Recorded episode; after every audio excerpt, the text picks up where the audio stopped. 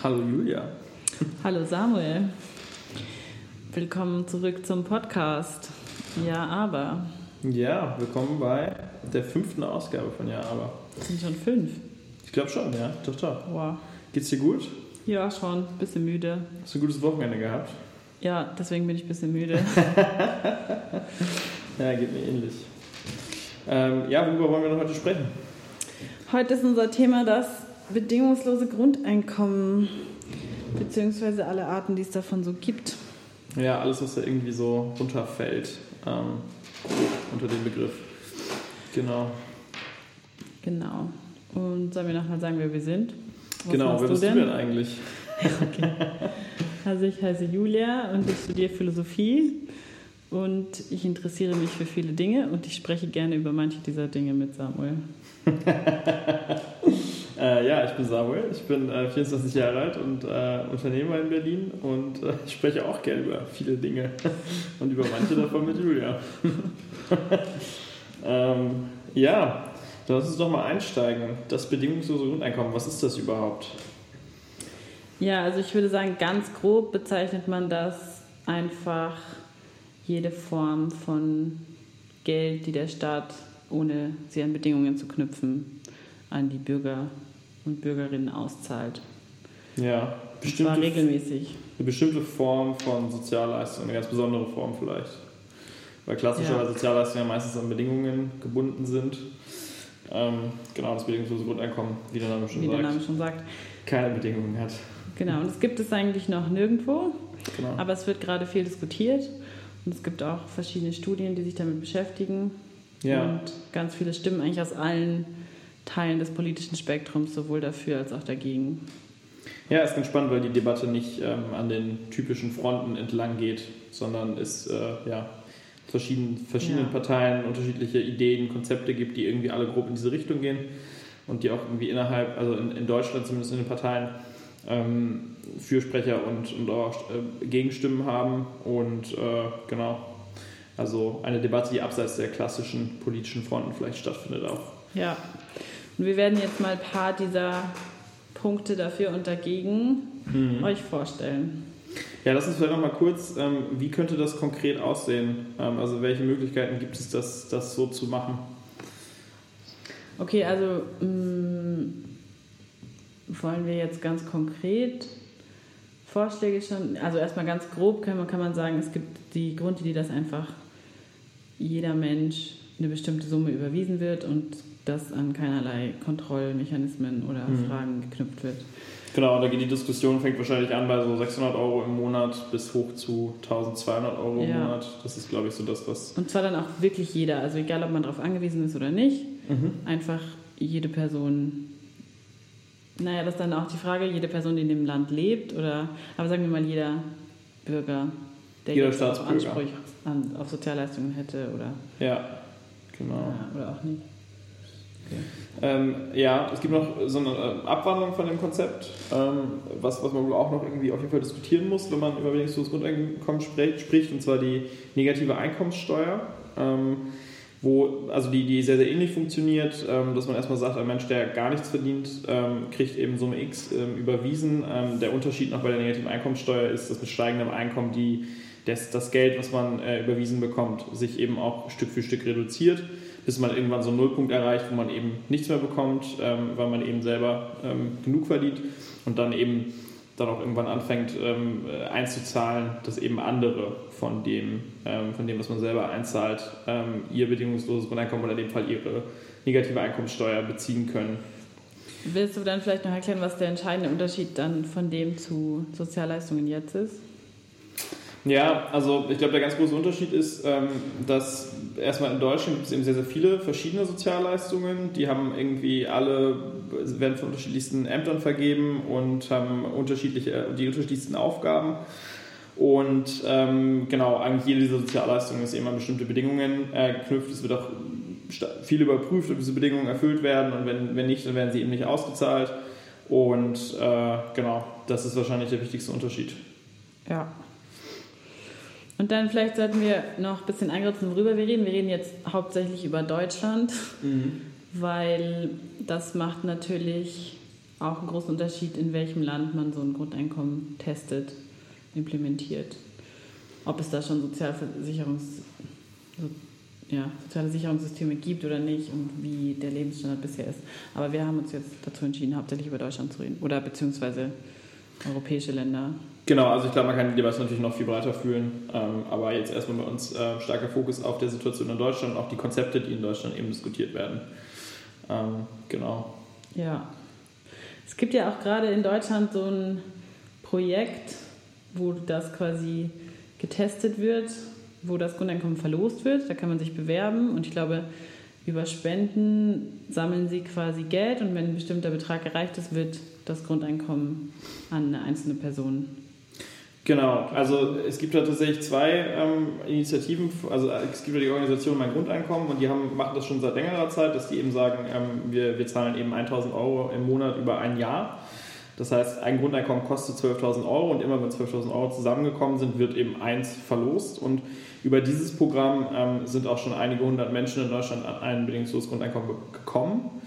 Ähm, und jetzt gibt es aber nochmal größer angelegt das Pilotprojekt Grundeinkommen, ähm, wo die Bedingungen nochmal ein bisschen anders sind. Und zwar ähm, sollen da, äh, soll das über drei Jahre ausgezahlt werden und nicht nur 1000, sondern 1200 Euro ähm, im Monat. Und äh, genau, das heißt, das ist nochmal irgendwie ein anderes Projekt, ähm, größer angelegt und äh, genau, eben in erster Linie ein Forschungsprojekt. Mhm. Und das Ziel ist eben, dass 100 äh, 20 Menschen ähm, drei Jahre lang 1200 Euro pro Monat erhalten. Und äh, das läuft sehr, sehr gut. Also es haben sich irgendwie knapp zwei Millionen Menschen beworben. Ähm, und äh, insgesamt ähm, sind schon 122 Grundeinkommensplätze in diesem Programm finanziert. Also es stößt auf, auf sehr großes, äh, ja, sehr große Akzeptanz, sehr, große, sehr großes Interesse. Was auch spannend ist, dass äh, das Ziel, glaube ich, war, dass irgendwie innerhalb von einem Monat sich eine Million Menschen bewerben sollten und das Ziel wurde, glaube ich, irgendwie innerhalb von drei Tagen schon erreicht, ähm, weil eben, genau, ähm, das Interesse so groß war. Genau. Ja, und das ist insofern interessant, weil bei der Studie herausgefunden werden soll, wie das die Leute beeinflusst, wenn sie eben regelmäßig Geld ohne irgendwelche daran geknüpften Verpflichtungen bekommen und was das mit ihnen macht, wie sie sich verhalten, was passiert. Mhm. Genau. Genau. Ähm, vielleicht können wir noch mal in die Frage ein bisschen rein, warum sollte man das überhaupt machen, ein Grundeinkommen? Also warum man Studien machen sollte, ich glaube, das ist irgendwie klar, man, ähm, um halt den Stand der Wissenschaft voranzutreiben und eben äh, Erkenntnisse zu gewinnen.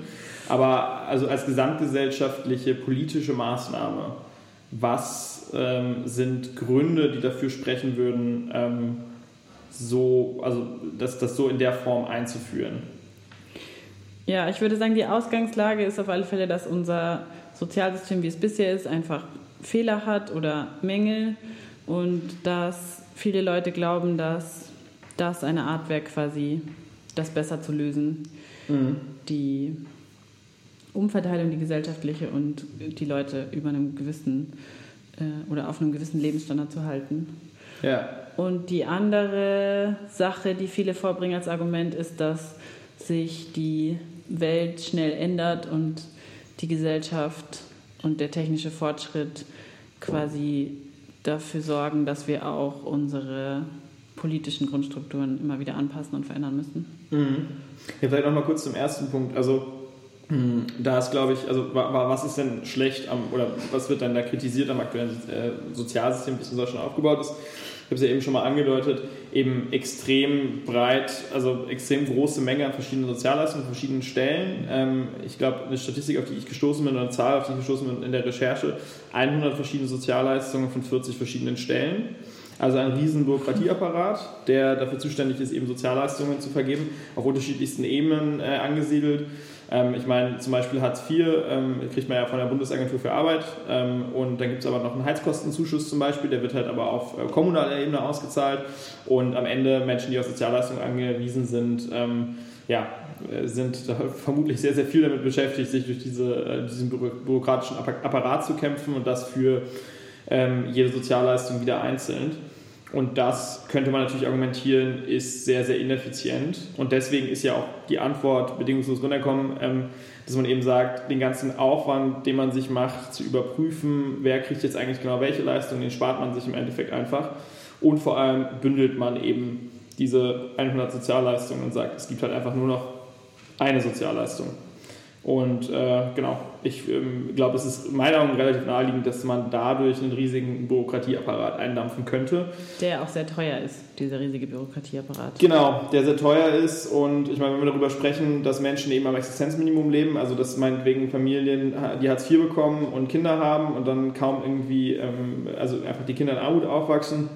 Und der Hauptgrund dafür ist, oder ein Grund dafür ist, dass ähm, eine, eine, große, eine große Menge von, von Geld, das eigentlich ähm, in, in den Bereich eben Sozialleistungen fließen sollte, auf dem Weg in den Bürokratieapparat schon verdampft und nicht bei den Menschen ankommt, die eben ja, dann eben ja. dann stattdessen Armut leben. Ähm, das ist natürlich, oder in meinen Augen ein Missstand, wo ich sagen würde, ähm, es, es, gibt gute Gründe darüber nachzudenken, ähm, das zu ändern.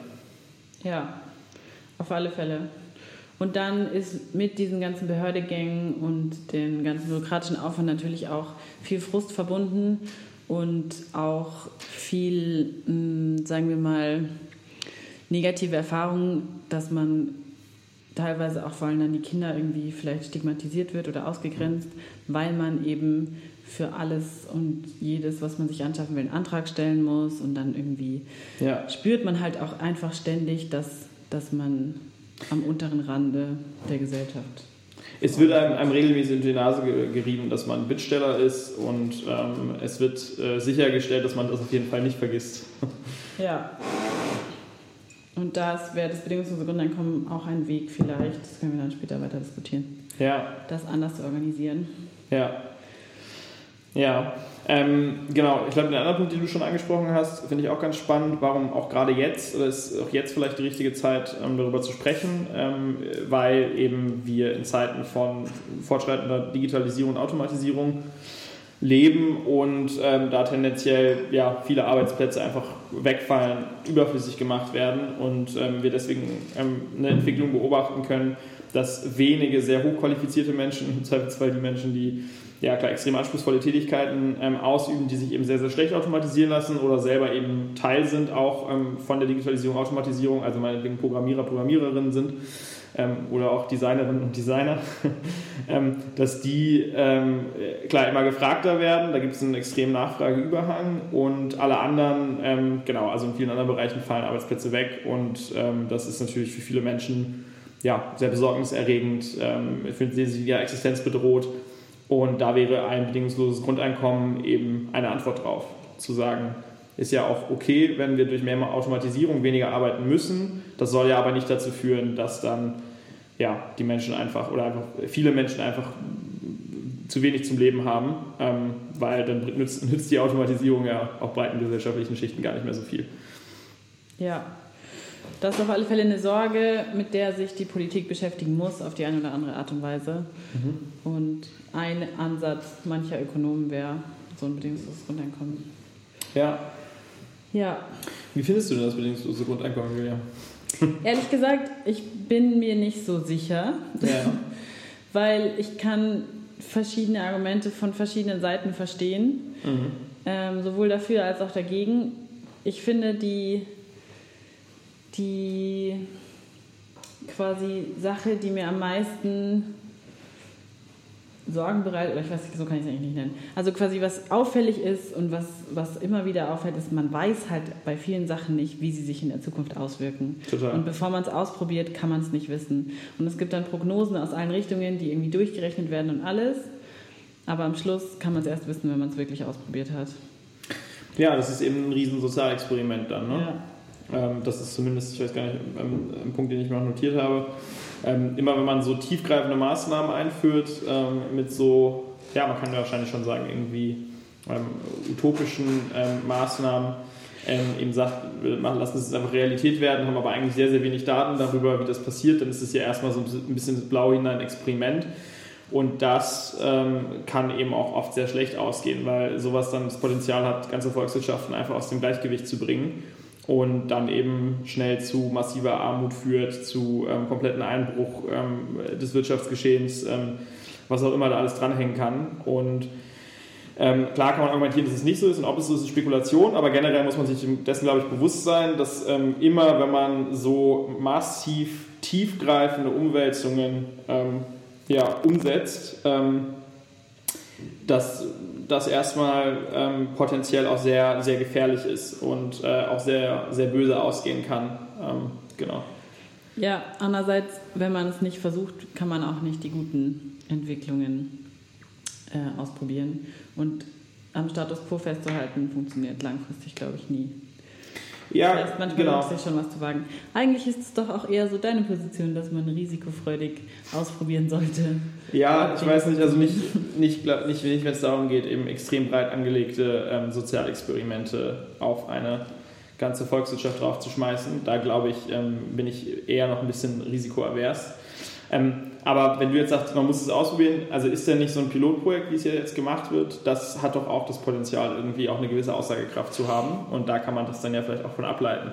Ja, gibt es ja auch schon ähm, Aussagen dazu. Zum Beispiel gab es auch in Finnland diese Studie, Genau. bei der, ich muss ja nachgucken, wie viele Leute, bei der 2000 zufällig ausgewählte Arbeitslose 550 Euro im Monat bekommen haben, ähm, anstatt von Arbeitslosengeld. Und dann wurde quasi getestet, ob sich das auswirkt auf die Arbeitslosigkeit oder die ähm, Grundsituation der Teilnehmer. Mhm. Und da kann man dann zum Beispiel schon so ein bisschen ablesen, was für Effekte das hat. Ja. Das ist natürlich jetzt eine begrenzte Studie, aber was auf alle Fälle festgestellt wurde, war, dass es nicht, dass die Leute nicht weniger motiviert waren, Jobs zu finden und dass es ihnen allgemein besser ging. Also dass sie entspannter waren und gesagt haben, dass sie weniger Stress haben. Mhm. Ähm, das heißt, man könnte das vielleicht dann immer weiter steigern, solche Studien, aber an irgendeinem Punkt musst du, musst du es vielleicht einfach wagen, es auszuprobieren. Ja, aber genau. es ist ja auch also- so, dass die negativen Effekte jetzt ähm, nicht der Kollaps der gesamten Volkswirtschaft sind. Naja, das ist ja eben, also das weißt du ja nicht. Also das ist ja gerade mein Punkt. Also das weiß ich ja auch nicht. Aber ich meine, da können wir ja vielleicht auch mal ähm, direkt äh, auch äh, ja, In die ökonomischen in die ökonomischen Argumente reingehen. Ähm, ja, was kann passieren? Was ist also, das schlimmste Szenario, das du dir vorstellen kannst? das schlimmste Szenario, oh Gott, naja, keiner geht mehr arbeiten oder alle gehen halt viel, viel weniger arbeiten. Und das führt halt dazu, dass die Ges- Gesamtwirtschaftsleistung der Volkswirtschaft massiv abfällt. Ja. Das ist das Argument, was, glaube ich, diese Studien, die irgendwie kleiner angelegt sind, eben testen wollen, ob die Leute nicht mehr arbeiten. Ja, Und ich würde sagen, das ist wahrscheinlich schon aussagekräftig auch mit weniger Teilnehmenden. Ja. Du meinst, niemand würde mehr arbeiten gehen? Nee, das glaube ich nicht. Ich glaube, dann ist ja, die Leute würden aber weniger arbeiten gehen und es gibt ähm, bestimmt Menschen, die, ähm, also es gibt auch einige Menschen, die dann eben nicht mehr arbeiten gehen würden. Also gerade, ich sag mal, in den, in den Jobs, die jetzt nicht darauf ausgelegt sind, sehr, sehr erfüllend zu sein, ähm, die aber trotzdem ja total notwendig sind und wo es total wichtig ist, dass sie auch gemacht werden. Ähm, ne? Also ich weiß, es gibt bestimmt auch Leute, die, die sehr, sehr gerne bei der Müllabfuhr zum Beispiel arbeiten, aber ich würde jetzt mal behaupten, es gilt allgemein als eine Tätigkeit, wo man jetzt weniger persönliche Erfüllung von erwartet. Oder eben vielleicht einige arbeiten als Reinigungskraft, ähm, ne? solche Geschichten. Ja.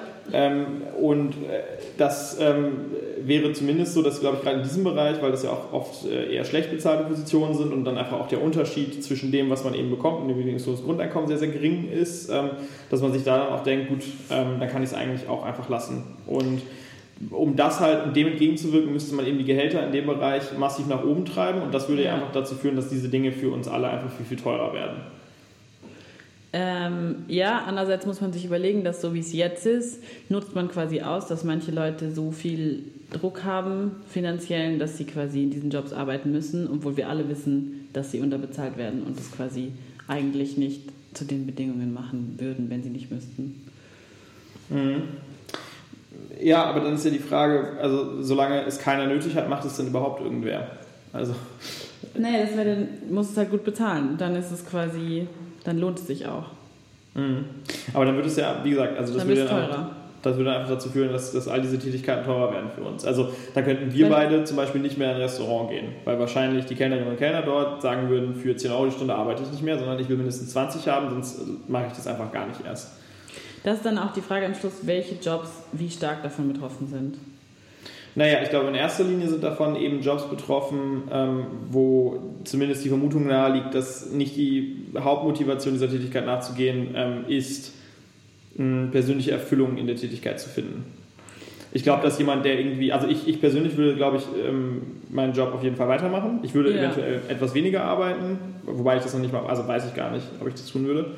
Ähm, aber also ich habe ja auch selber schon in anderen Jobs gearbeitet. Zum Beispiel auch, als ich noch studiert habe, habe ich viel, viel auch in der Gastronomie gearbeitet, gekannt. Das hat mir auch Spaß mhm. gemacht, aber das würde ich wahrscheinlich nicht mehr machen. Also würde ich, das, würde ich einfach nicht mehr hingehen, weil da habe ich dann auch einfach bessere Dinge mit meiner Zeit zu tun. Ähm weil dir das zusätzliche Geld, was du zum Grundeinkommen damit verdienen würdest, nicht reichen würde als Anreiz. Ja, ja. Ja. Mhm. Naja, und das würde dann darauf, darauf hinauslaufen, dass ähm, man müsste mich ja besser bezahlen, da müsste man aber auch mehr Geld für, für Speisen und Getränke im Restaurant verlangen und dann könnten wir uns das halt auch nicht mehr leisten, dahin zu gehen. Dann würde das halt zum Luxusgut werden. So, jetzt kannst du wieder argumentieren, es verdienen ja alle mehr und so, ja. aber dann ist es ja am Ende eine Nullrunde, weil am Ende ja. sozusagen das mehr für den Konsum zur Verfügung stehende Einkommen ähm, einfach dadurch an, an, Wert verliert, weil wir da eben einfach so eine, so eine Kostendruckinflation haben, einfach weil ne, Kosten für Arbeitskraft ähm, nach, oben, nach oben schießen. Ja, jetzt ist Essen gehen allerdings nicht, ähm, sagen wir mal, mm, eine Grundnotwendigkeit vom Lebensstandard. Oder das wäre dann halt mehr ein Luxusgut, essen zu gehen. Na ja, gut, da machen halt die Restaurants. Wir würden es wahrscheinlich immer noch machen, aber seltener. Ja. ja, wahrscheinlich. Genau. Ja, es ist total spekulativ. Ja. Das weiß man nicht so genau. Und die Frage ist, ob nicht Leute auch gerne in der Gastronomie arbeiten. Also ja, ich kenne Leute, die arbeiten sehr gerne in der Gastronomie. Ich habe das auch gerne gemacht. Es wird ja auch nicht so richtig gut bezahlt heutzutage. Ich habe das auch gerne gemacht, ähm, trotzdem würde ich es wahrscheinlich nicht machen. Also ich meine, am Ende ist ja arbeiten gehen ist ja für ganz viele, es gibt mehrere Gründe, arbeiten zu gehen. Also ganz ehrlich zu behaupten, dass die allermeisten Leute wirklich ausschließlich deswegen arbeiten gehen, weil sie es geil finden, fünf Tage die Woche, das ja. halte ich für eine Illusion. Also das glaube ich auch nicht, aber das, das, Grundeinkommen sorgt ja auch nicht dafür, dass du quasi im Luxus lebst, sondern nur, dass dein, deine Grundsicherung eben nie in Gefahr ist. Mhm. Und deswegen habe ich eh noch. Das heißt, um essen gehen zu können, würdest du dann in der Gastro arbeiten. Weil das wäre ein Luxus, der quasi, der es sich dann lohnt zu, zu finanzieren noch extra. Mhm. Aber das ist, ja, das ist die Frage, was für Auswirkungen auf dem Arbeitsmarkt hat. Es gibt auch Leute, die sagen, viele Gehälter werden sinken, mhm. weil vor allem Jobs, die du halt machst, auch aus äh, ideellen Gründen oder weil, weil du irgendwie an der Sache interessiert bist, können dann deine ArbeitgeberInnen sagen, du hast ja schon das Grundeinkommen, wir müssen dich nicht so gut bezahlen. Das wäre mhm. interessant, wie sich das dann verändert. Das heißt wahrscheinlich, sagen wir mal, SchauspielerInnen verdienen dann weniger, noch weniger und Leute, die putzen, verdienen dann mehr. Ja, gut, das ist ähm, äh, Spekulation. Ich glaube, das ist auf jeden Fall ein Einfluss darauf haben wird, wie sich die Gehälter entwickeln. Halt für sehr, sehr naheliegend, aber ja. wir wissen halt noch nicht mal, in welche Richtung. wir wissen es nicht genau, ja. Äh.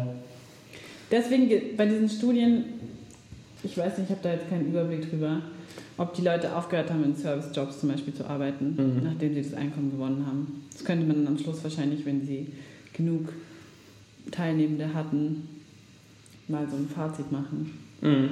Okay, aber es gibt ja auch noch mehr Argumente für das Grundeinkommen ökonomisch. Also ein großer Kritikpunkt ist, dass es nicht finanzierbar ist. Mhm. Und da sind wir jetzt leider aber auch schon wieder an einem ähnlichen Punkt, weil es gibt die Rechnungen und die Rechnungen.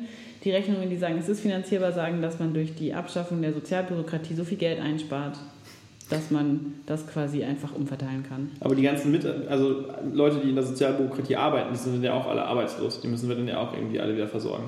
Ja, die kriegen aber auch alle ein Grundeinkommen. die Frage ist auch, aber reden was wir gerade genau drüber... soll finanzierbar sein? 1200 Euro flat für jeden Menschen in diesem Land, egal ja. was er oder sie verdient. Das ist die Frage. Ich glaube... Also ich glaube, dass das ohne Steuererhöhungen ähm, nicht umsetzbar ist, das sollte ja Konsens sein. Ähm, ja, ich glaube persönlich wäre ich auch eher dafür, dass es quasi unter einem bestimmten, sowas wie die negative Einkommenssteuer, unter einem bestimmten Einkommen ähm, halt einfach quasi bedingungslos ausgezahlt wird im Gegensatz zur jetzigen okay, Sozialhilfe. Aber dann müssen wir mal einen Schritt zurückgehen. Worüber reden wir denn? Also reden wir wirklich über bedingungsloses Grundeinkommen oder reden wir über negative Einkommenssteuer? Weil das sind ja schon nochmal zwei unterschiedliche Konzepte, die zwar sehr, sehr eng miteinander verwandt sind, aber schon nochmal noch mal unterschiedlich sind. Also, ähm, das ist halt, ich glaube, ich wäre dafür ja eher sowas wie die negative Einkommenssteuer, wo du halt eine Grenze hast, aber dann unter dieser Grenze, wie das bedingungslose Grundeinkommen, einfach Geld ausgezahlt wird, ohne dass es an Bedingungen geknüpft wird. Genau, aber auch nicht irgendwie, ne, dass es diese Grenze gibt und unter der Grenze kriegst du 100% und über der Grenze kriegst du 0, weil das ist eben, also das ist in meinen Augen totaler Quatsch, mhm. weil das würde dann ja dazu führen, keine Ahnung, dass ähm, wenn ich jetzt irgendwie 999 Euro verdiene, dann kriege ich ja 1000 Euro noch bedingungsloses Grundeinkommen obendrauf. Wenn ich es aber 1001 verdiene, kriege ich nichts obendrauf und am Ende weniger. Das ist ja genau das, was eben auch im aktuellen Sozialsystem massiv kritisiert wird, ähm, dass es eben Situationen gibt oder dass einfach der Anreiz zu arbeiten, ähm, sich einen Job zu suchen, ähm, relativ gering ist, weil einfach der Unterschied zwischen ich bin arbeitslos und, und lebe halt ausschließlich von Sozialleistungen zu ich habe einen sehr schlecht bezahlten Teilzeitjob, der ist so gering, ähm, dass man sich das halt dann lieber nochmal dreimal überlegt, ob man nicht sagt, ich bleibe eigentlich dabei, ist einfach nur von Sozialleistungen zu leben. Deswegen, wenn wir jetzt über negative Einkommensteuer reden, dann müsste das in meinen Augen auch so ein, fließend, äh, so ein fließendes Modell sein. Bedeutet, ne, also ähm, wie gesagt, ich glaube, das Beispiel mit den, mit den 1000 Euro irgendwie als, als Grenze ähm, funktioniert da ganz gut. Also wenn ich 0 Euro verdiene, kriege ich 1000 Euro und für jeden Euro, den ich meinetwegen verdiene, ähm, kriege ich 40 Cent weniger bedingungsloses Grundeinkommen, bis ich irgendwie an so einem Punkt bin, dass ich eben einfach bei 0 lande und dann ist eben der Punkt, dass ich meine negative Einkommenssteuer eben ähm, äh, sich in eine positive umwandelt und ich eben Einzahler werde. Ja, das heißt, du kommst quasi immer auf 1000, wenn du weniger verdienst als 1000 und wenn du mehr verdienst, kommst du dann auch mehr.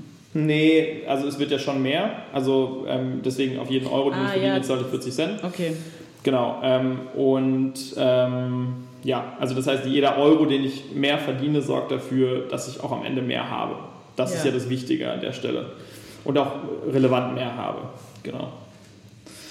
Ja, aber das ist ja ein Modell tatsächlich, was glaube ich auch gerade in ähm, mal, konservativen politischen Lagern ähm, noch auf Akzeptanz stößt. Es gibt da ähm, ne, also das solidarische Bürgergeld, was, was eben vorangetrieben wurde, tatsächlich von einem, von einem CDU-Politiker auch, ähm, der das auch durchgerechnet hat und, und, gesagt hat, in einer gewissen Höhe lässt sich das durchaus realisieren.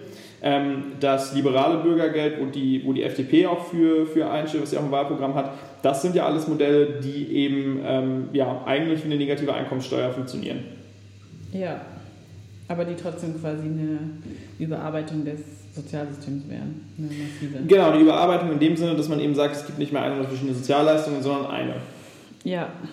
Also beziehungsweise auch mit Abstrichen. Ne? Also ich glaube beim solidarischen Bürgergeld von dem, von dem Herrn von der CDU, ich muss gleich mal schauen, ähm, wie genau er hieß, ähm, habe ich hier gerade meine Notizen nicht. Ähm, aber da war vorgesehen, dass es zusätzlich noch Wohngeld gibt. Dass das halt eine Sache ist, eine Sozialleistung, die es neben der negativen Einkommensteuer als Sozialleistung, die, die beibehalten werden soll. Die Frage ist auch, wie Kinder ausgezahlt werden. Genau. Ja.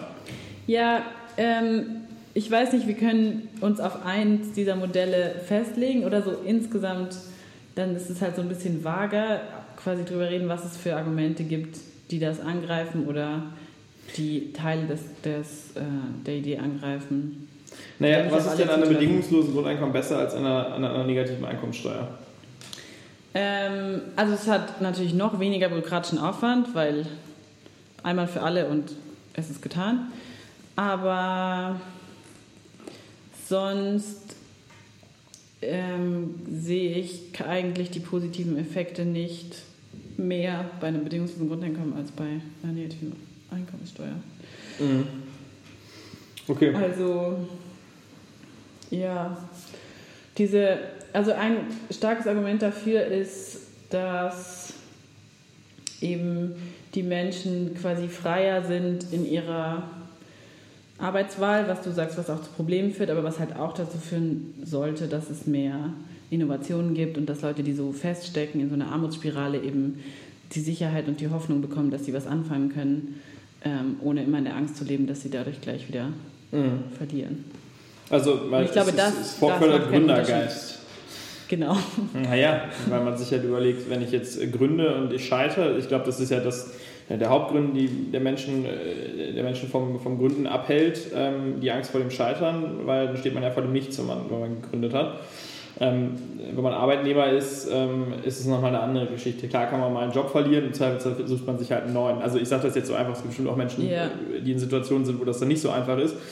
Aber generell, klar, also dieser Schritt zu gehen, zu sagen, ich baue mir jetzt hier was Eigenes auf, ich lasse alles irgendwie hinter mir ähm, und, und setze da auch alles auf eine Karte, das ist, glaube ich, ein Schritt, der, der sehr viel Mut erfordert.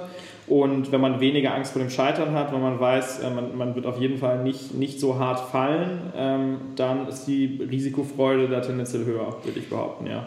Und, und nicht nur beim Gründen, sondern auch irgendwie, dass man sagt, okay, ich nehme jetzt die drei Monate und bilde mich in eine bestimmte Richtung weiter und sammle da ähm, äh, Fähigkeiten und Wissen an, mit dem ich dann später weitermachen kann, weil ich nicht den Druck habe, dass ich quasi mhm. unmittelbar beim nächsten Gehalt wieder rauskommen muss.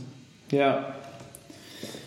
Und ich meine, sowas wie weniger Stress klingt zwar erstmal total abstrakt, aber ich meine, letztlich Absolut. hat es positive Auswirkungen auf eine Gesellschaft, glaube ich schon. Ja.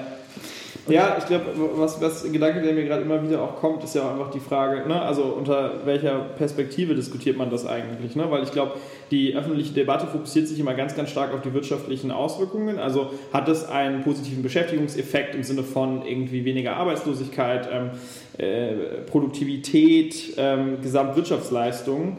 Ähm, ich glaube aber, warum das Thema ja auch gerade spannend ist, weil ähm, ich, eine andere Debatte, die ja gar nicht so weit weg davon ist, auch, sich darum dreht, sind das überhaupt die Größen, an denen wir solche Entscheidungen festmachen sollten. Ne? Also ja. ist es überhaupt jetzt irgendwie erstrebenswert und sollten wir das bedingungslose Grundeinkommen unter der Prämisse diskutieren, ähm, ist es ein positiver oder negativer Effekt auf das Bruttoinlandsprodukt meinetwegen.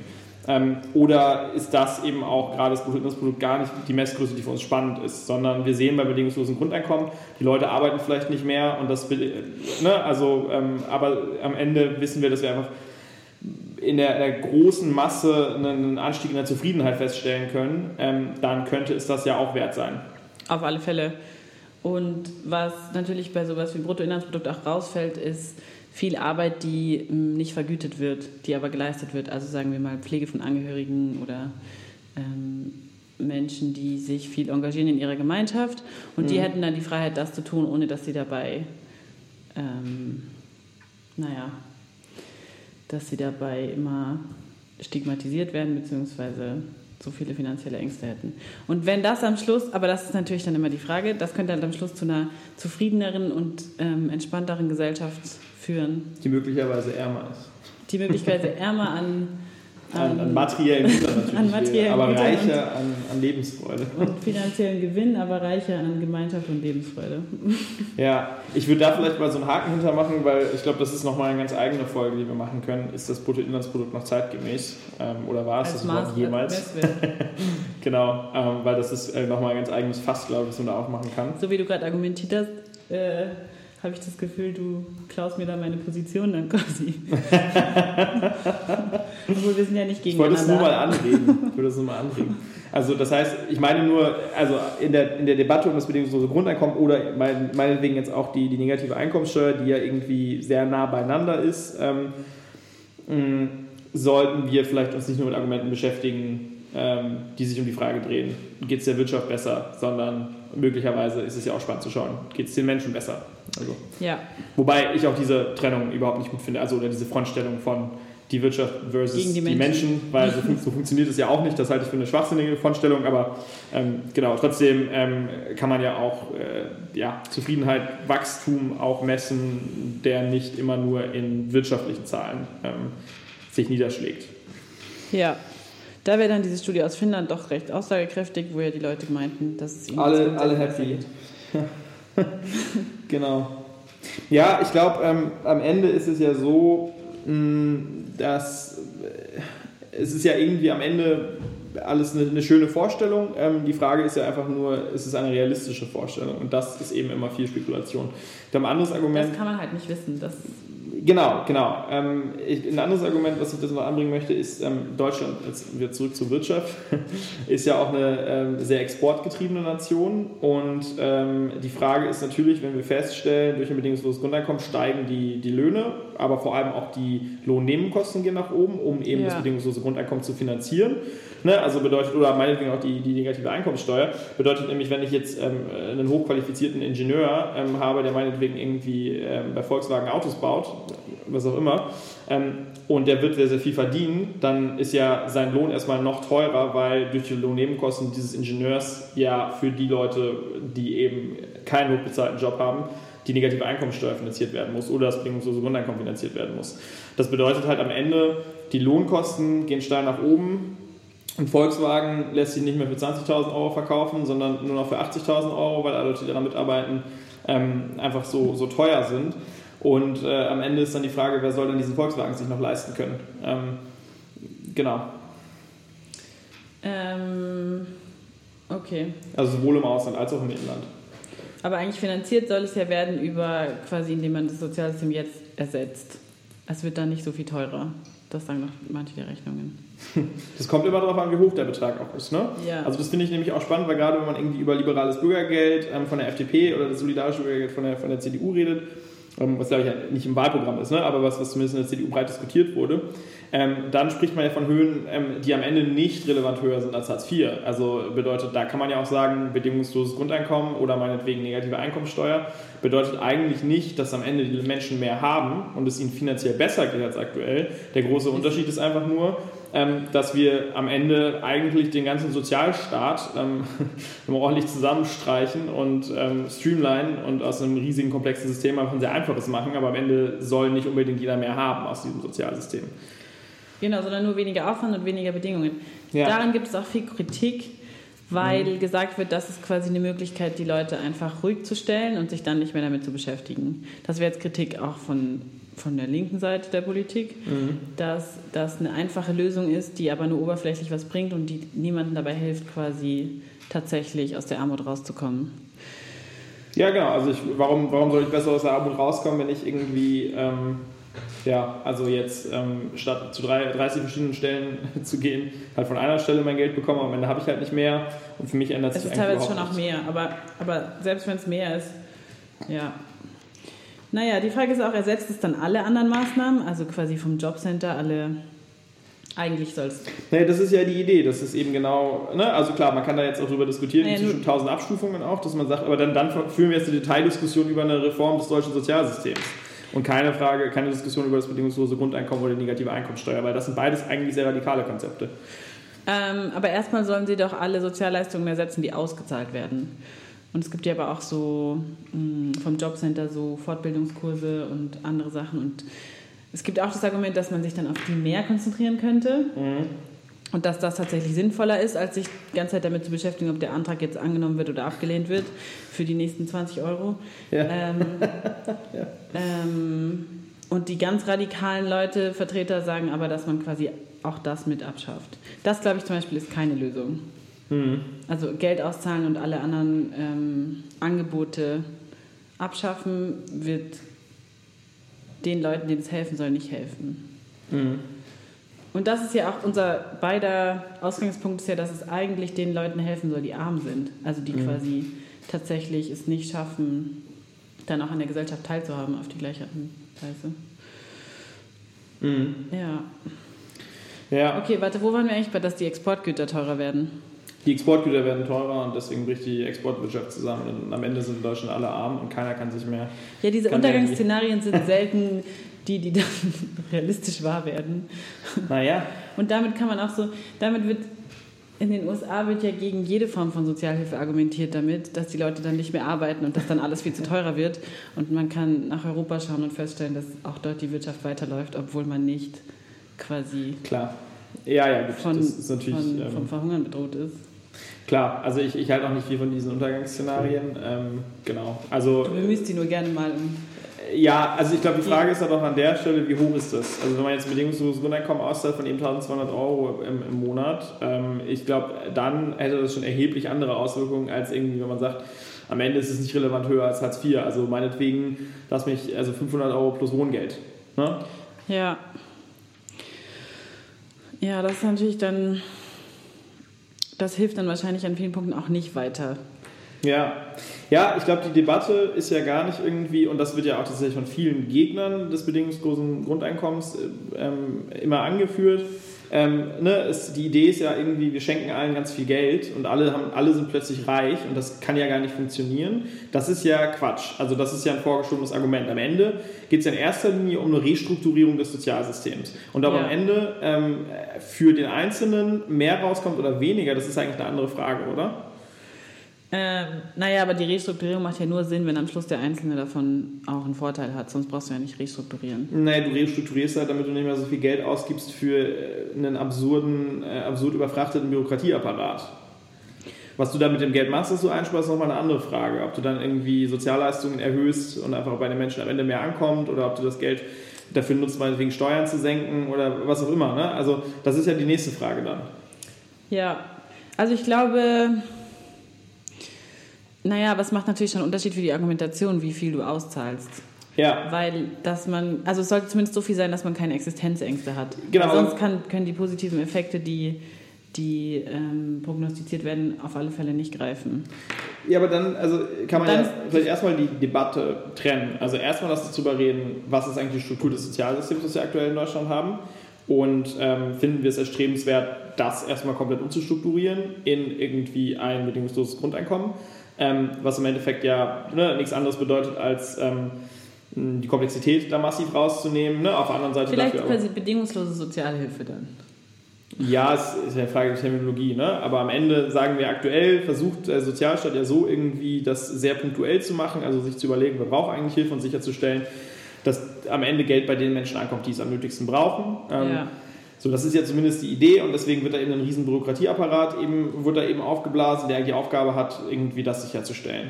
Und jetzt sagen wir halt, okay, ähm, klar, das Interesse ähm, finden wir erstmal richtig, dass das Geld bei denen ankommt, die es brauchen, aber auf der anderen Seite dieser Bürokratieapparat, der, ähm, das ist ein, ein, eine so absurde Verschwendung, ähm, deswegen, also das rechtfertigt das Interesse einfach nicht. Deswegen sagen wir, wir gehen eigentlich weg davon, gehen mehr zu Methode Gießkanne, sage ich mal. Alle kriegen irgendwie das Gleiche. Das könnte dazu führen, dass am Ende ne, Menschen, die es weniger nötig haben, trotzdem mehr bekommen und so, ja. äh, die weniger bedürftig sind vielleicht. Mm, aber das nehmen wir in Kauf, weil wir dadurch diese Verschwendung massiv reduzieren. Das ist ja die ja. eine Debatte. So. Und die andere Frage ist jetzt, ähm, sind, sind, Sozialleistungen in Deutschland generell hoch genug oder sollten wir den Menschen mehr anbieten? Ähm, ja. Genau. Und ich glaube, in der ersten Debatte ähm, weiß ich nicht, also da klingt es ja so, als würden wir da gar nicht so in unterschiedliche Richtungen gehen irgendwie, weil wenn man sagt, irgendwie am Ende sind diese Sozialleistungen jetzt auch nicht relevant höher, ähm, dann äh, ziehen ja auch diese ganzen Argumente dagegen, von wegen, ähm, äh, ja, der Anreiz, arbeiten zu gehen, fällt weg, äh, Lohnkosten werden zu hoch, was auch immer. Ähm, mhm. Das sieht dann ja alles nicht mehr, weil am Ende ist es, also gibt es ja diesen Effekt dann einfach gar nicht an der Stelle. Okay. Ja, ich, also ich würde sagen, viele Leute, die für das Grundeinkommen argumentieren und, und ich wahrscheinlich auch, würden sagen, dass die Sozialleistungen, so wie sie jetzt sind, zumindest zu nied also niedrig genug sind, um die Leute darin zu lähmen in gewisser Weise. Oder mhm. was du ja auch schon gesagt hast, wenn man dann anfängt, Geld zu verdienen, wird es ja sofort gestrichen. Mhm. Oder wenn die Kinder anfangen zu arbeiten, wenn sie 15 sind oder so, den Nebenjob, dann wird das Geld abgezogen und solche Sachen. Ja. Und das ist ein Problem. Und um diese existenziell, äh, Genau, die existenziellen Ängste zu nehmen und diese Grundsicherung zu haben, braucht man ein bisschen mehr Geld. Mhm. Aber nicht so, dass alle reich werden, also das ist ja auch niemandes Idee, aber halt, dass du quasi dieses so Grundeinkommen hast und nicht ja. nur die minimale Grundsicherung. Genau, aber also ja, das ist glaube ich über die exakte Höhe und welche genaue Auswirkungen das hat und so, das ist einfach nochmal eine andere Debatte und das ist auch eine sehr detaillierte Debatte. Ne? Also ich sag mal, jemand, der jetzt, wenn du sagst, irgendwie jemand, der, der Hartz IV kriegt, kriegt irgendwie Wohngeld und ähm, äh, meinetwegen äh, dann noch Hartz IV ausbezahlt, ähm, der hat dann ja am Ende auch ein Äquivalent von, was weiß ich, 800, 900 Euro. Das ist ja gar nicht mehr so weit weg bis zu 1200 im Monat. Ja, kommt davon, wie du, wo du wohnst und wie du lebst. Ja, ja, genau. genau. Ja, das heißt, Uh, aber jetzt sind wir an so einer merkwürdigen Stelle, weil ähm, muss man die Systeme des Sozialsystems also doch punktuell auch verbessern und kann nicht quasi allgemein einfach eine neue ähm, Auszahlungsmethode darüber werfen?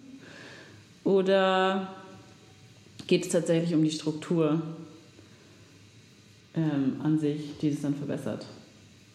Naja, also ich glaube halt, also am Ende ist ja doch, muss doch eigentlich das Ziel sein und ähm, da scheiden sich ja auch manchmal so ein bisschen die Geister im, im, an, den, an klassischen politischen Fronten.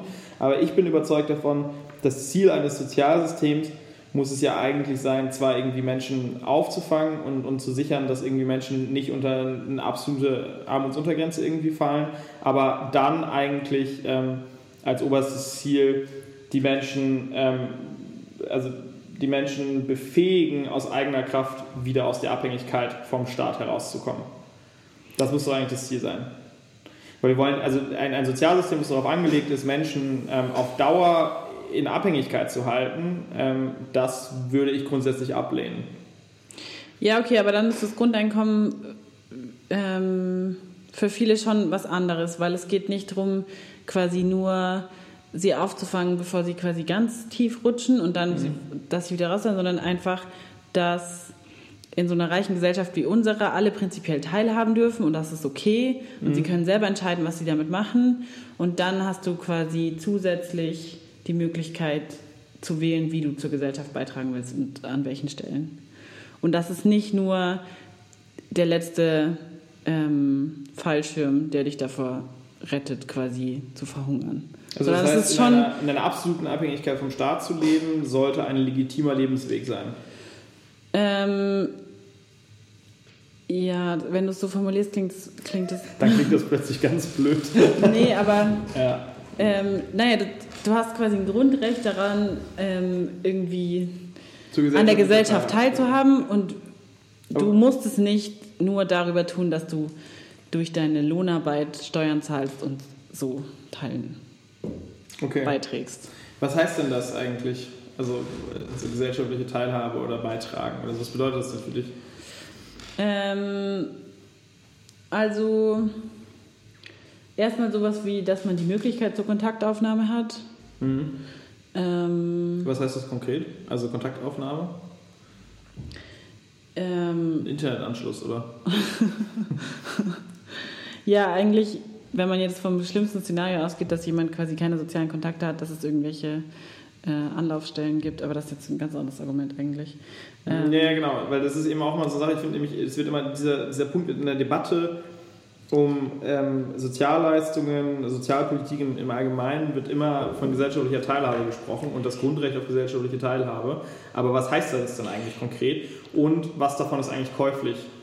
Ja, also ich finde es relativ einfach, wenn man sich bei Kindern vorstellt, so die sollten mhm. irgendwie in die Schule gehen und Klamotten haben und Schulbücher kaufen können und einen Schulranzen und dann auch mal mit ihren Freunden ins Kino gehen können vielleicht. Also nicht mhm. jeden Tag, aber schon so, dass sie nicht nie ins Kino wie gehen. Oft, wie oft Kino ist eigentlich? Ja, da gibt's dann, da kannst du dann bei Hartz IV nachschauen, wie das berechnet wird, wer, ja, wie viel man das darf und wie viel nicht.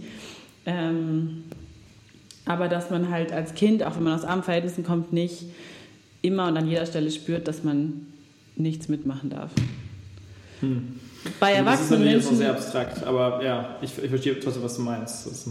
ja, also ich hatte auch Freunde, die ähm, quasi deren Eltern Hartz IV bezogen haben und es gab dann verschiedene Aus, also zum Beispiel, dass die mit ins Schullandheim fahren können und so, da hat dann die Schule dafür gesorgt und das ausgeglichen. Mhm. Aber es gab schon immer wieder Punkte, wo wo quasi das Umfeld oder die Gesellschaft mm, dazu beigetragen hat, dass es keine Grenze gab, die da hätte sein können, einfach nur weil es so wenig Geld gibt. Mhm. Und, ich, und das finde ich wichtig und gut. Mhm. Ähm, was das für erwachsene Menschen bedeutet, was bedeutet es denn für dich, Teilhabe in der Gesellschaft? Arbeiten, nur arbeiten. Ja, naja, also ähm, klar, also ich habe auch irgendwie Freizeitaktivitäten, aber ich glaube, der, der für mich persönlich allerwichtigste Teil der gesellschaftlichen Teilhabe ist meine Arbeit, ja. Ja. Was ist mit Rentnern? Die haben dann schon genug Teil gehabt, die dürfen jetzt aussteigen. naja, ich weiß nicht, was ich als Rentner machen würde. ähm, also für mich ist gesellschaftliche Teilhabe schon auch so, naja, die Nachbarin, die auf die Kinder aufpasst oder denen hilft irgendwie bei den Hausaufgaben oder wenn jemand krank wird. Ja, aber das, also die nette Nachbarin, die bei den Hausaufgaben hilft, davon habe ich ja jetzt nicht mehr, weil ich mehr Hartz IV kriege. Also das ist ja ehrenamtlich dann. Ja. Naja, die hat die Möglichkeit, das zu machen, wenn sie Nein, können sie auch arbeiten und es daneben machen. Okay, aber lass uns vielleicht mal zurück zu dieser Kernfrage, weil ich glaube, das ist so eine Debatte. Ne? Ich will einfach nur darauf hinweisen, dass es gibt irgendwie so ein Recht auf gesellschaftliche Teilhabe und der Staat muss das ermöglichen, dass das sehr abstrakt ist und dass mir das ähm, Das häufig stimmt. nicht so richtig greifbar Ja, genug ist. ich verstehe das. Aber so materielle Grundabsicherung sind wir uns einig. So ja, Wohnung, genau. Ich glaube, wir sind wahrscheinlich nicht einig, was Nahrung. genau das eigentlich ist. So, ne? Ja, Bildung, Nahrung, klar, irgendwie. Ähm, aber Wohnung, Wohnung, oder klar. Mietendeckel aber werden wieder. Ohne Mietendeckel haben auch alle eine Wohnung in Berlin, weil da hätten wieder welche gebaut. Ähm, aber Kino zum Beispiel ist schon wieder eine Frage. Ne? Ist das kulturelle Teilhabe? Ist dann noch abstrakter. Also ich finde, ähm, Ja, das stimmt. kulturelle Teilhabe, man kann ins Museum gehen. Also äh, ja, ich glaube, daran scheitert es tatsächlich bei Menschen, die irgendwie in, in so einer Armutspersistenz gefangen sind. Also bedeutet irgendwie, sind halt irgendwie, ähm, äh, leben von Hartz IV genauso wie ihre Eltern und kommen da nicht raus. Aber also was glaubst du, ganz woran ehrlich, die daran liegt scheitern? es, die scheitern nicht daran, dass sie sich das, das, das Ticket fürs Museum nicht leisten können. Okay, aber was glaubst du, woran scheitern die? Woran liegt das? Und was kann man da machen? Oder muss man sich dem quasi ergeben? Ich glaube, wir schweifen ein bisschen ab. Naja, ich glaube, da kommen wir immer in so eine Grundsatzdebatte. Ne? Also ich glaube, es, es ist halt einfach so, dass in dieser, auch über, als wir über Schulpflicht geredet haben, ähm, weil das ja auch ein großes Thema. Ähm, am Ende ist es ja einfach so, ähm, dass, dass das, was die allermeiste Prägung auf dich hat, sind eben deine Eltern, was sie dir erzählen, wie sie dich behandeln, heißt, in bist welchen verdammt. Bedingungen. Nein, ich sage nicht, dass du verdammt bist, aber die Frage ist halt immer, wie sehr willst du als Staat da, da rein eingreifen eigentlich? Und da gibt es halt auch eine gewisse Grenze, wo ich sagen würde, klar wäre das ideal, wenn irgendwie die Aufstiegschancen eines jeden Menschen komplett unabhängig davon sind, was die Eltern gemacht haben. Aber auf der anderen Seite, wenn du das extrem denkst, kannst du das eigentlich nur erreichen, wenn du Kinder der Voll also vollkommen der Kontrolle durch ihre Eltern entziehst. Bedeutet, nach der Geburt werden, klar, hast du zwar immer noch wahrscheinlich so ein bisschen genetische Effekte, keine Ahnung, hat die Mutter in der Schwangerschaft geraucht, was auch immer, ne? keine Ahnung, aber ähm, dann entziehst du die Kinder halt bei der Geburt irgendwie und, und ziehst sie halt staatlich auf in Erziehungseinrichtungen, die alle gleich sind. Und das ist aber eine Vision einer Gesellschaft, die ich, die ich nicht schön finde. Ähm, ja, ich weiß auch nicht, ob das die einzige Lösung ist. Es ist ja auch die Frage, warum manche Leute quasi so sehr die Hoffnung verlieren, dass sie, dass sie was Besseres haben können. Ja, genau, aber das machen ist ja der wollen. Punkt. Da kommen wir zurück zu dem Punkt, wo wir ursprünglich mal abgebogen sind, auch ein bisschen abgeschweift sind. Ja. Dass ich halt sage, ein Sozialsystem muss doch die Aufgabe haben, ähm, Menschen zu ermöglichen, aus der Abhängigkeit des Staates herauszukommen. Aber du Und sagst dazu ja, gehört auch, dass äh, in der Abhängigkeit des Staates zu leben vielleicht nicht nur angenehm sein darf. ja, dann ist die Frage, was besser funktioniert. Also das, was du jetzt vorschlägst, ist quasi, dass man einen gewissen Druck ausübt, dass es unangenehm ist und dass man deswegen da raus will.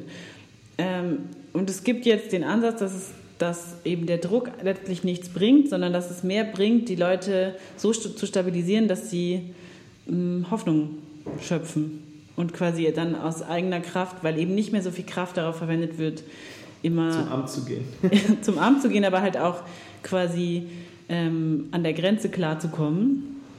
Ja, aber da sind wir uns doch vollkommen eilig. Also, dass, dass irgendwie Dass Menschen in diesem Lande sich viel, viel weniger mit bürokratischen Strukturen auseinandersetzen sollten und es absurd ist, wie viel, wie viel Zeit da tagtäglich mit verschwendet wird und wie viel Geld da verbrannt wird. Da sind wir uns ja einig. Und dass deswegen auch eine grundlegende Umstrukturierung ähm, des Sozialsystems irgendwie ne, hin zu viel weniger Komplexität, ähm, hin zu viel weniger Bürokratie, ähm, bis hin zu, ne, also extrem, also extrem Beispiel wäre dann ja eben ein, ein bedingungsloses Grundeinkommen, dass das ja erstmal erstrebenswert ist.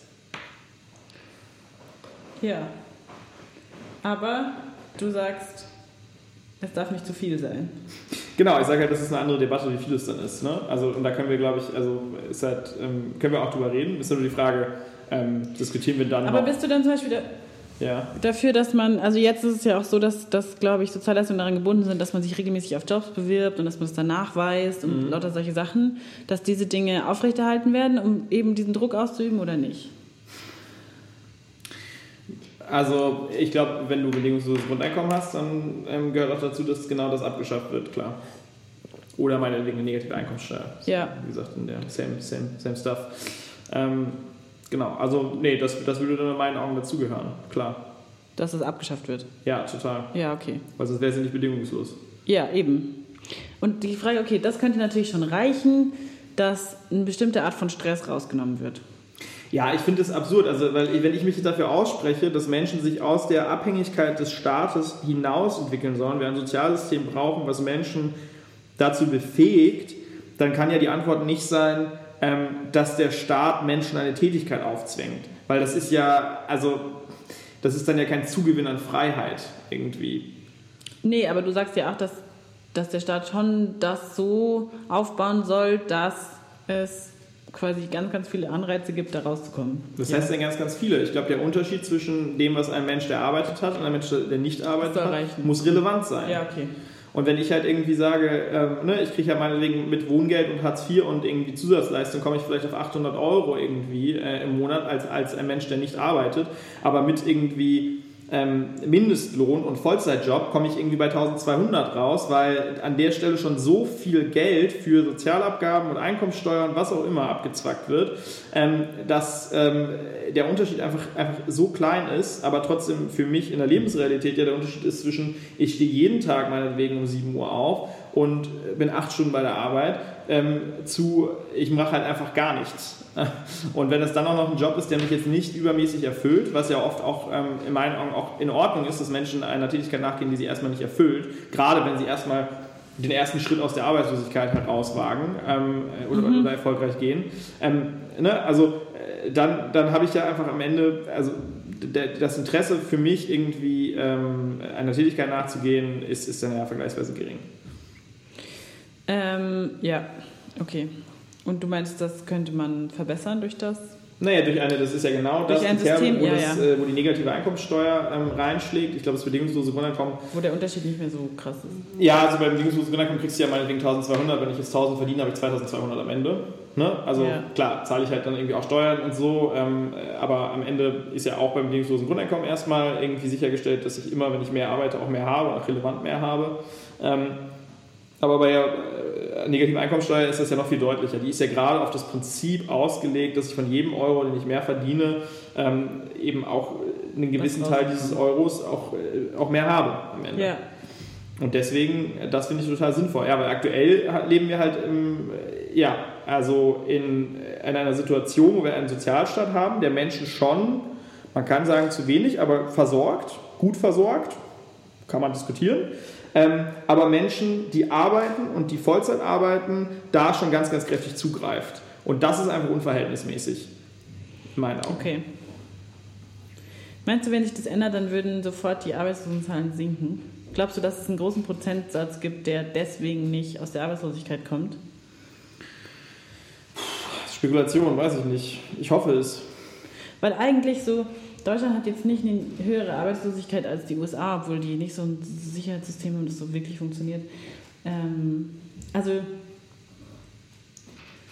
ich glaube, der Prozentsatz der Leute, die Hartz IV beziehen, weil sie nicht arbeiten wollen, weil es sich nicht lohnt, ist sehr gering. Hm. Ja, ist Spekulation, weiß ich nicht. Ja. Ich glaube aber, also am Ende, was ich, was ich ja ne, immer wieder sage, ähm, sollte doch das Ziel sein, ähm, Menschen zu befähigen, sich aus der Abhängigkeit vom Staat herauszubewegen. Und ja. da kann man jetzt zumindest sagen, mal den Weg ebnen, überall wo es geht. An der Schwelle ist es quasi Quatsch, so wie es gerade ja, läuft. total. Genau, an der Schwelle.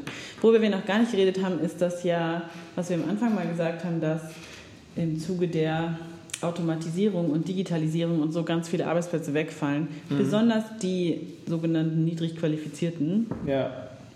Und dass wir, also dass wahrscheinlich die Gesellschaften sich eh überlegen müssen, wie sie die gesamte Wirtschaft, Arbeitswelt strukturieren, ähm, weil eben die Vollzeitwoche in vielen Bereichen wahrscheinlich einfach nicht mehr für genug Leute Arbeitsplätze schaffen wird. Ja, und da wäre eben das äh, Argument dann zu sagen, dass eben in der Abhängigkeit, langfristig in der Abhängigkeit vom Staat zu leben ist, äh, oder was heißt vom Staat, so ne? ja. ist, was heißt nicht so schlimm, ist, ist ein legitimer Lebensweg. Ja. Weil wir halt davon ausgehen, dass ähm, die Gesamtarbeitszeit der Volkswirtschaft sich reduziert und dass das aber was ist, was man akzeptiert. Weil, Weil aktuell hat, erhöht sich ja immer. Also wir sind ja produktiver und trotzdem arbeiten wir alle mehr. Ja, das stimmt. naja, und deswegen geht dann die Wirtschaftsleistung hoch und wir können uns alle mehr kaufen und mehr konsumieren und großartig und so. Ähm, und das wäre ja, also anzuerkennen, wir sind einfach, haben, erreichen einen Grad der Automatisierung und, und des ähm, Wohlstandes, wo wir des Wohlstandes, dass wir sagen können, wir können jetzt eigentlich nicht mehr, müssen nicht mehr nur noch darüber reden, wie wir immer weiter Wohlstand nach oben treiben, sondern wie wir auch Arbeitszeit reduzieren können. Und dann wäre ja die Antwort darauf, dass man sagt, irgendwie, ähm, unsere Gesellschaft kann es sich deswegen leisten, wenn Menschen wenig arbeiten, gar nicht arbeiten, nur ehrenamtlich arbeiten ähm, und, und deswegen ist eben in der Abhängigkeit vom Staat zu leben ein legitimer Lebensentwurf irgendwie, ja. den man steuerlich weil wir irgendeine Möglichkeit finden müssen, wie wir quasi, wie die Wirtschaft stagnieren kann und trotzdem die Gesellschaft weiterläuft. Ja. Das Aber ist das, eine ganz spannende Frage. Da gibt es bestimmt noch mehr. Also vielleicht, können wir mal, vielleicht können wir mal einen Podcast dazu machen zu ja. Zukunftsprognosen von Ökonomen. Zukunft, Zukunft des Wirtschaftens. Aber das, das ist ja auch ein Argument der Leute, die sagen quasi, man sollte als Staat einfach die Leute grundversorgen, weil der Arbeitsmarkt es nicht mehr hergeben wird, dass, dass er all das regelt. Mhm. Und dann aber gleichzeitig die Wirtschaft so produktiv ist, dass der Staat sich das leisten kann. Weil was ja, sollte das nicht eher darauf hinauslaufen, dass ich mir sagen kann, keine Ahnung, ich, ich gehe jetzt halt, arbeite jetzt halt 20 Stunden und verdiene trotzdem so viel wie vor 30 Jahren noch in meinem Vollzeitjob ähm, gar verdient hat, weil sich eben die Produktivität verdoppelt hat. Also, ja. aber äh, das, ne, also ich, ich kann mich trotzdem auch trotz dessen mit dem Gedanken, also ich sehe das Problem und ich erkenne das auch an und ich finde ähm, eine Entwicklung hin zu ähm, Arbeitszeitreduktion ähm, als Alternative auch zu meinetwegen Gehaltssteigerung oder so, ja. Ähm, sind ja auch alles spannende, spannende ja. Alternativen.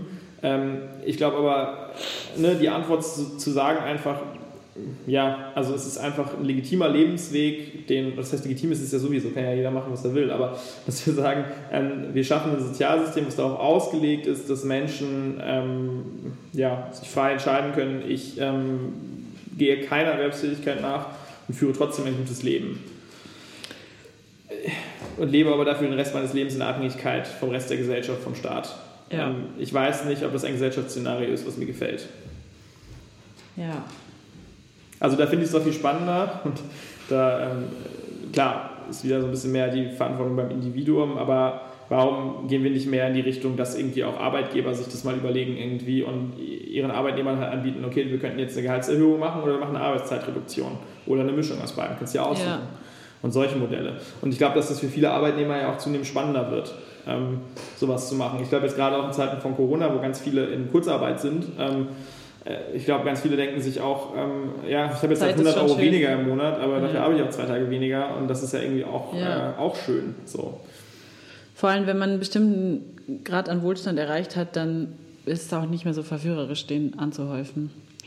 Ja, total. Die Zeit ist dann wertvoller. Auf alle Fälle wird sich das in Zukunft ändern, glaube ich.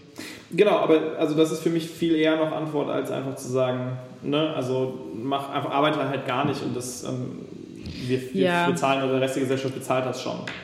Aber wie gesagt, das ist ja auch quasi irgendwie eher unwahrscheinlich, dass viele Leute das so machen werden. Weil ja, ist die Frage.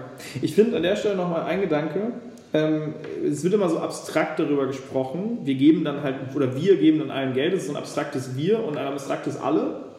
ähm, ja.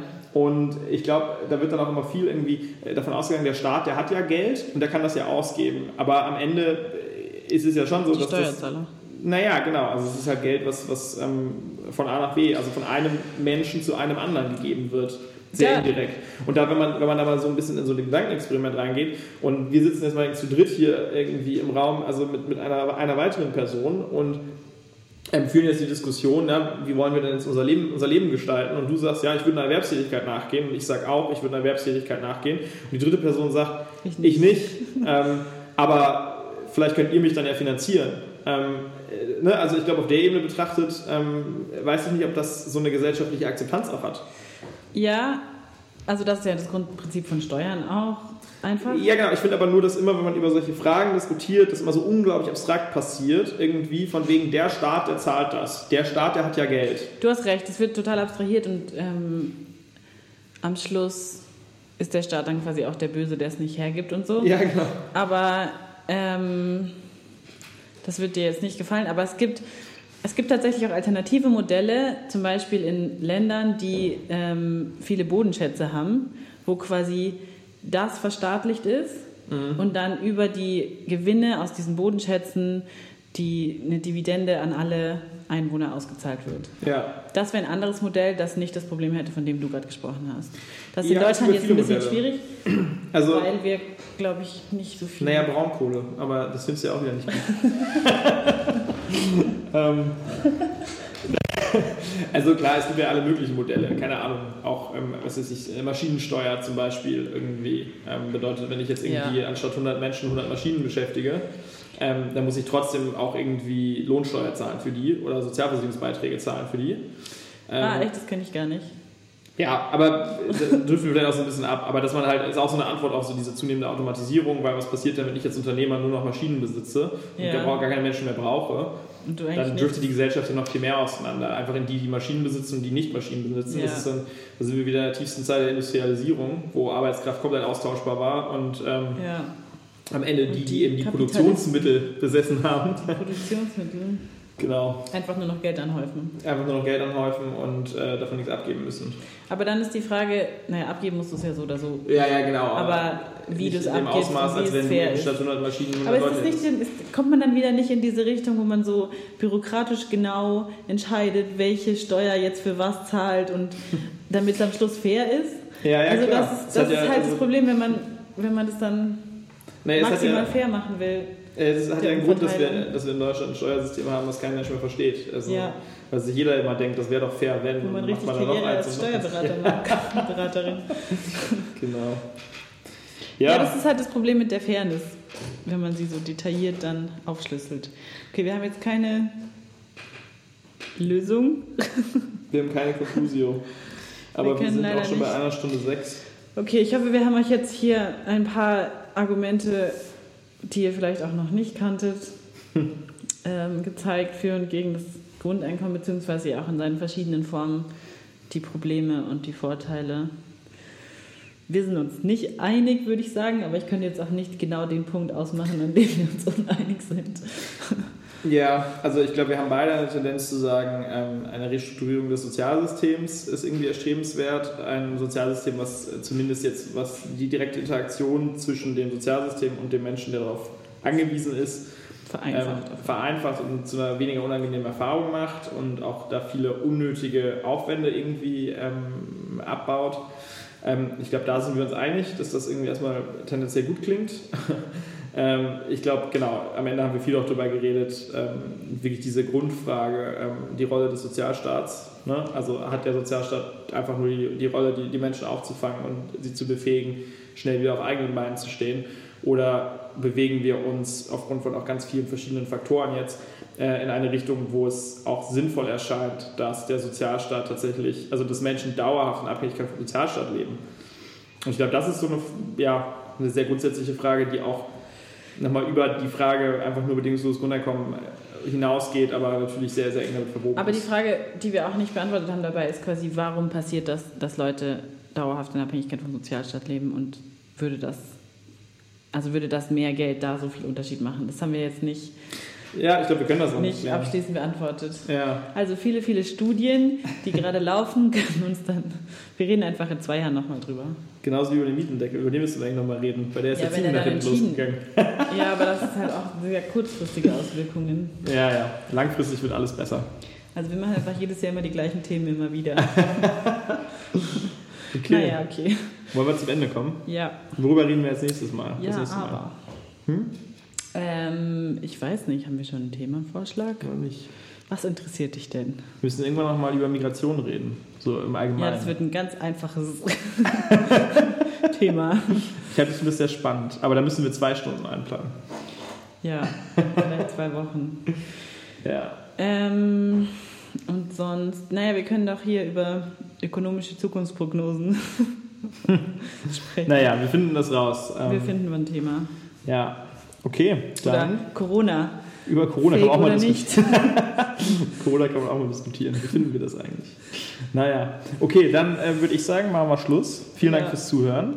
Freut ähm, uns, dass ihr uns immer noch zuhört. Ja, genau. Hoffentlich auch in Zukunft noch. Ja. Dann bis zum nächsten Mal. Ciao, ciao. Ciao.